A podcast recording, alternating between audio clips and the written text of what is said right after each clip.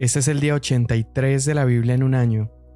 Hoy estamos leyendo Primera de Samuel capítulos 13 al 14 y el Salmo 82.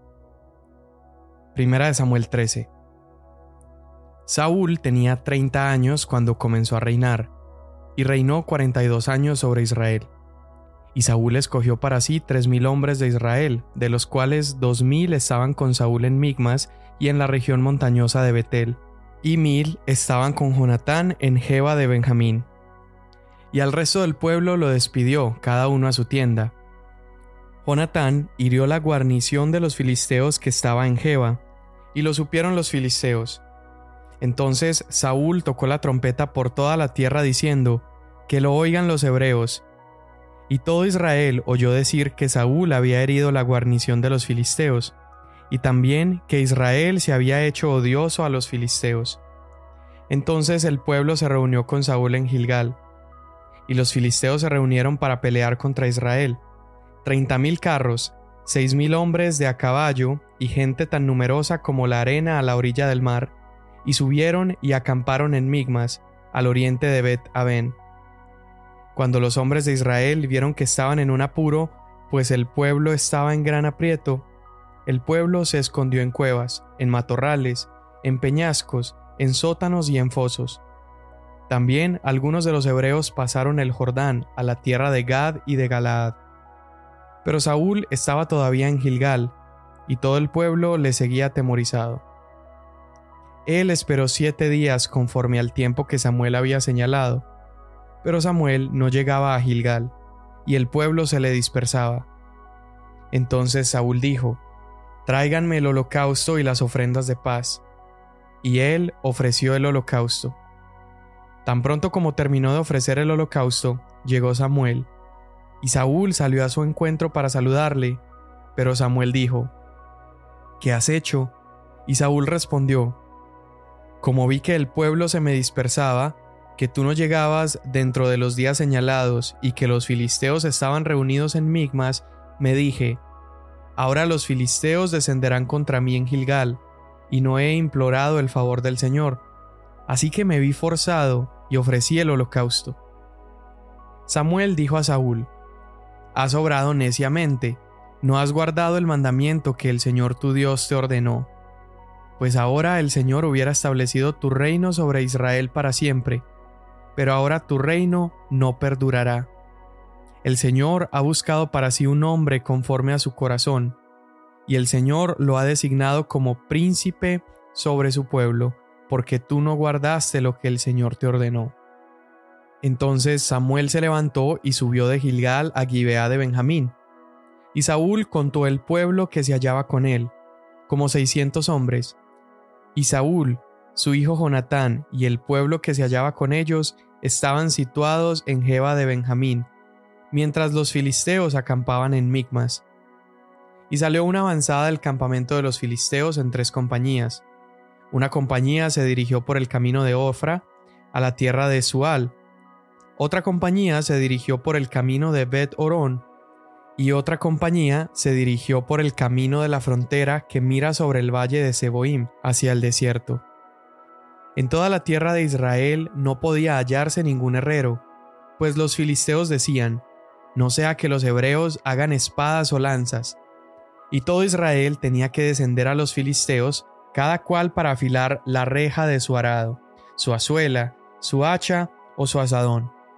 El precio era de 8 gramos de plata por las rejas del arado, las azuelas, las horquillas, las hachas y para arreglar los asadones. Y sucedió que en el día de la batalla no había espada ni lanza en mano de ninguna de la gente que estaba con Saúl y Jonatán, Solo las tenían Saúl y su hijo Jonatán. Y la guarnición de los filisteos salió hacia el paso de Migmas. Y aconteció que un día Jonatán, hijo de Saúl, dijo al joven que llevaba su armadura, Ven y pasemos a la guarnición de los filisteos que está al otro lado, pero no se lo hizo saber a su padre. Saúl estaba situado en las afueras de Gibeá, debajo del granado que está en Migrón, y la gente que estaba con él eran unos seiscientos hombres. Y Ahías, hijo de Aitob, hermano de Icabod, hijo de Fineés, hijo de Elí, el sacerdote del Señor en Silo, llevaba un efod. El pueblo no sabía que Jonatán se había ido, y entre los desfiladeros por donde Jonatán intentaba cruzar a la guarnición de los filisteos, había un peñasco puntiagudo por un lado y un peñasco puntiagudo por el otro lado. El nombre de uno era Voces y el nombre del otro Sene. Uno de los peñascos se levantaba al norte, frente a Migmas, y el otro al sur, frente a Jeba. Jonatán dijo al joven que llevaba su armadura, Ven y pasemos a la guarnición de estos incircuncisos. Quizá el Señor obrará por nosotros, pues el Señor no está limitado a salvar con muchos o con pocos. Y su escudero le respondió, Haga todo lo que tenga en su corazón. Vea, aquí estoy con usted a su disposición. Entonces dijo Jonatán, Mira, vamos a pasar hacia esos hombres y nos mostraremos a ellos. Si nos dicen, esperen hasta que lleguemos a ustedes, entonces nos quedaremos en nuestro lugar y no subiremos a ellos. Pero si dicen, suban a nosotros, entonces subiremos, porque el Señor los ha entregado en nuestras manos. Esta será la señal para nosotros. Cuando ambos se mostraron a la guarnición de los filisteos, estos dijeron, Miren, los hebreos salen de las cavernas donde se habían escondido. Los hombres de la guarnición saludaron a Jonatán y a su escudero y dijeron, Suban a nosotros, les diremos algo. Y Jonatán dijo a su escudero, Sube tras mí, pues el Señor los ha entregado en manos de Israel. Entonces Jonatán trepó con manos y pies, y tras él su escudero, y los filisteos caían delante de Jonatán, y tras él su escudero los remataba. La primera matanza que hicieron Jonatán y su escudero fue de unos veinte hombres, en el espacio de quince metros cuadrados de tierra. Hubo estremecimiento en el campamento, en el campo y entre todo el pueblo. Aún la guarnición y los de la avanzada se estremecieron y la tierra tembló. Fue un gran temblor. Los centinelas de Saúl que estaban en Gibeá de Benjamín vieron que la multitud se dispersaba e iban en todas direcciones. Y Saúl dijo al pueblo que estaba con él, Pasen lista ahora y vean quién ha salido de entre nosotros. Cuando ellos pasaron lista, notaron que Jonatán y su escudero no estaban. Entonces Saúl dijo a Ahías, Trae el arca de Dios, porque en ese tiempo el arca de Dios estaba con los israelitas. Y sucedió que mientras Saúl hablaba con el sacerdote, el alboroto en el campamento de los filisteos continuaba y aumentaba. Entonces Saúl dijo al sacerdote, Retira tu mano. Y Saúl y todo el pueblo que estaba con él se agruparon y fueron a la batalla, y vieron que la espada de cada filisteo se volvía contra su compañero, y había gran confusión. Entonces los hebreos que de antes estaban con los filisteos y que habían subido con ellos de los alrededores al campamento, aun ellos también se unieron con los israelitas que estaban con Saúl y Jonatán. Cuando todos los hombres de Israel, que se habían escondido en la región montañosa de Efraín, oyeron que los filisteos habían huido, ellos también los persiguieron muy de cerca en la batalla. Así libró el Señor a Israel en aquel día, la batalla se extendió más allá de Bet Aven. Pero los hombres de Israel estaban en gran aprieto aquel día, porque Saúl había puesto al pueblo bajo un juramento, diciendo, Maldito sea el hombre que tome alimento antes del anochecer, antes que me haya vengado de mis enemigos. Y nadie del pueblo probó alimento. Y todo el pueblo de la tierra entró en el bosque y había miel en el suelo. Y al entrar el pueblo en el bosque, Vieron que la miel destilaba, pero nadie se llevó la mano a la boca, porque el pueblo temía el juramento. Pero Jonatán no había oído cuando su padre puso al pueblo bajo juramento, por lo cual extendió la punta de la vara que llevaba en su mano, la metió en un panal de miel y se llevó la mano a la boca y brillaron sus ojos. Entonces uno del pueblo le dijo, Tu padre puso bajo estricto juramento al pueblo y dijo, Maldito sea el hombre que tome alimento hoy y el pueblo estaba desfallecido. Entonces Jonatán dijo, Mi padre ha traído dificultades a esta tierra. Vean ahora cómo brillan mis ojos porque probé un poco de esa miel. ¿Cómo sería si el pueblo hubiera comido hoy libremente el despojo que encontraron de sus enemigos? Pues hasta ahora la matanza entre los filisteos no ha sido grande. Aquel día, después de herir a los filisteos desde Migmas hasta Jalón, el pueblo estaba muy cansado. Entonces el pueblo se lanzó sobre el despojo y tomó ovejas, bueyes y becerros, y los mataron en el suelo. Y el pueblo los comió con la sangre, y avisaron a Saúl, Ven, porque el pueblo está pecando contra el Señor, comiendo carne con la sangre. Y él dijo, Han obrado pérfidamente. Tráiganme una piedra grande inmediatamente. Y Saúl añadió, Dispérsense entre el pueblo y díganles, Tráigame cada uno de ustedes su buey o su oveja, mátenlos aquí y coman, pero no pequen contra el Señor comiendo carne con sangre. Y aquella noche todo el pueblo trajo cada cual su buey consigo y los mataron allí. Y edificó Saúl un altar al Señor. Este fue el primer altar que él edificó al Señor. Entonces Saúl dijo, Descendamos contra los filisteos de noche, tomemos el despojo de entre ellos hasta el amanecer, y no dejemos ni uno de ellos. Y ellos dijeron, Haz lo que te parezca bien. Entonces el sacerdote dijo, Acerquémonos a Dios aquí. Y consultó Saúl a Dios, Descenderé contra los filisteos, los entregarás en manos de Israel. Pero él no le contestó en aquel día. Y Saúl dijo, Acérquense aquí todos ustedes, jefes del pueblo, y averigüen y vean cómo este pecado ha acontecido hoy, porque vive el Señor que libra a Israel, que aunque la culpa esté en mi hijo Jonatán, ciertamente morirá. Pero nadie en todo el pueblo le respondió. Entonces dijo a todo Israel, Ustedes estarán a un lado, y yo y mi hijo Jonatán estaremos al otro lado.